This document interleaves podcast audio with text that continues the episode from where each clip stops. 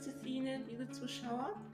Heute steht mir die liebe Josephine für ein Interview zur, Frage, äh, zur An Rede und Antwort. und sie ist die Mama einer Betroffenen.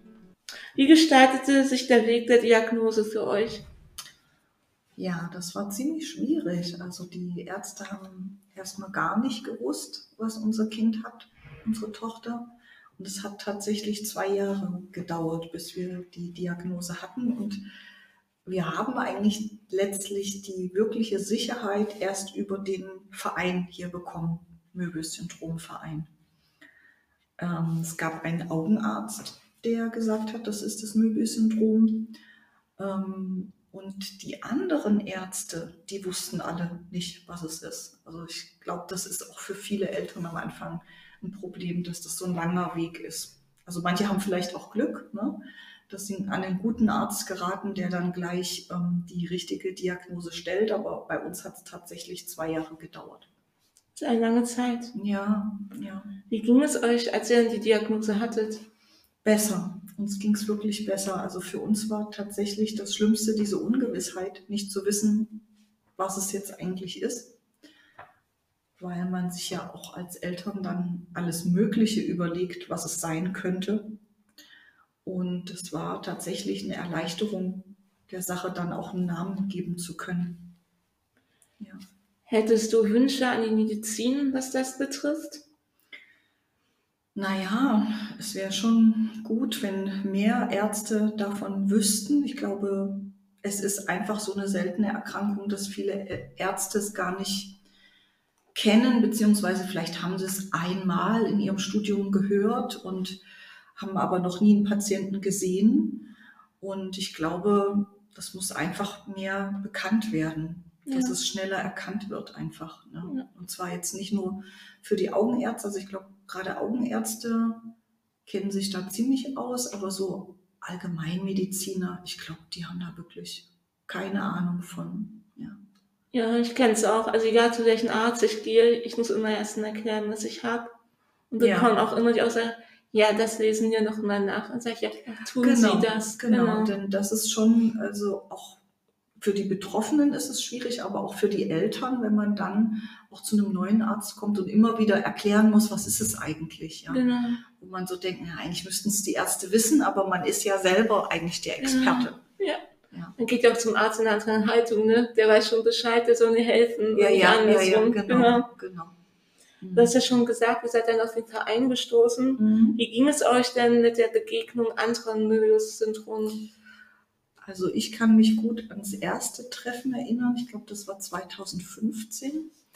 Und ich war ziemlich geschockt, ehrlich gesagt. Also das erste mhm. Treffen war für mich mh, mm, schwierig. Ja, also weil das so in geballter Form zu erleben, fand ich ich kann es gar nicht beschreiben. Also vielleicht wirklich ähm, als geschockt und ähm, letztlich auch positiv. Also dann danach, äh, hinterher habe ich das auch so reflektiert und dachte, Mensch, es ist toll, dass wir jetzt Leute gefunden haben, denen es genauso geht. Aber erstmal war ich völlig geplättet. Und äh, mein Mann auch, aber nicht so doll wie ich. Ja. Also ich habe schon das Gefühl, dass die Mütter das manchmal noch ein bisschen anders wahrnehmen als die Väter kann ich super verstehen, mir ging es auch so. Ich wollte nach drei Stunden wieder abreisen. ich dachte, oh Gott, was ist das jetzt hier? Und nee, ja. das ging gar nicht. Ja. Gerade beim Essen, muss ich sagen, war das ja. schwierig für mich, das zu sehen, weil viele Patienten eben Schwierigkeiten äh, mit dem Essen haben. Und das war für mich echt eine ganz schöne, ja, so ein Schock und eine Umgewöhnung. Ja. Was konntest du mitnehmen? Na, für mich war einfach dieses Gefühl toll, äh, so wir sitzen in einem Boot, wir haben alle ein, das gleiche oder ähnliche Problem und damit nicht allein zu sein, weil die, äh, dieses Möbelsyndrom, das kommt ja so selten vor. Und wenn man sich vor Augen hält, dass es mit einer Wahrscheinlichkeit von 1 zu 200.000 auftritt bei ähm, Neugeborenen, kann man sich eben auch vorstellen, dass man wahrscheinlich durch Zufall nie einen anderen Patienten treffen wird, durch ja. Zufall. Ja.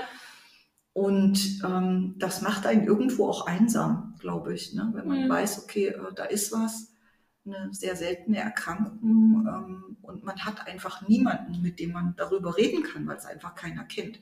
Und hier treffen wir uns, sitzen alle irgendwie in einem Boot Ja, und äh, das gibt auch so ein Stärkegefühl ja. und auch irgendwie so ein Stück von Normalität, finde ich. Ja. Da hast du recht. Was sind eure größten Herausforderungen in, der medizinischen Versorgung oder auch in der Akzeptanz der Gesellschaft? Also ich habe das Gefühl, dass wir jetzt mit unserer Tochter schon sehr viel ähm, erledigt haben, sag ich mal, Mhm. an den gröbsten Sachen wie Logopädie, Ergotherapie, Physiotherapie. Da haben wir schon sehr viel erreicht. Von daher würde ich sagen, dass die größten Herausforderungen eigentlich schon hinter uns liegen. Ähm, in der Akzeptanz der Gesellschaft, ja, also ich mache mir halt schon Gedanken, was kommt in Zukunft wie wird unsere Tochter auch weiterhin, also auch gerade wenn sie die Schule dann wechselt und wieder auf neue Leute trifft, wie wird sie da zurechtkommen? Und es kamen eben auch schon Kommentare von Schulkameraden, so, was Mhm. ist mit deinem Gesicht? Und, äh, oder so Kommentare wie du siehst komisch aus oder so. Und davor hatte ich auch Angst. Aber das haben wir bis jetzt ganz gut handeln können. Ja, Aber es ist natürlich immer, wenn man dann, also wenn unsere Tochter in neue Situationen kommt, ist auch bei mir wieder so ein bisschen die Angst, Mhm. da, dass da wieder irgendwelche Reaktionen kommen, auf die man natürlich reagieren muss. Ne? ja, verstehe ich total. Was würdest du äh, für die Zukunft eurer Tochter wünschen? Auf jeden Fall ganz viel Selbstbewusstsein, ähm, zu wissen, dass sie toll ist, dass es ein ganz tolles, intelligentes, liebes Mädchen ist und dass sie auf neue Situationen gut reagieren kann, also selbstbewusst reagieren kann darauf und ja, sie kann immer zu uns kommen. Das ist, glaube ich, so das Wichtigste, dass sie das weiß, dass sie immer zu uns kommen kann. Das ist ein wunderschöner Abschiedssatz. Den würde ich gerne Ja. einfach so lassen und die Wünsche, Mhm.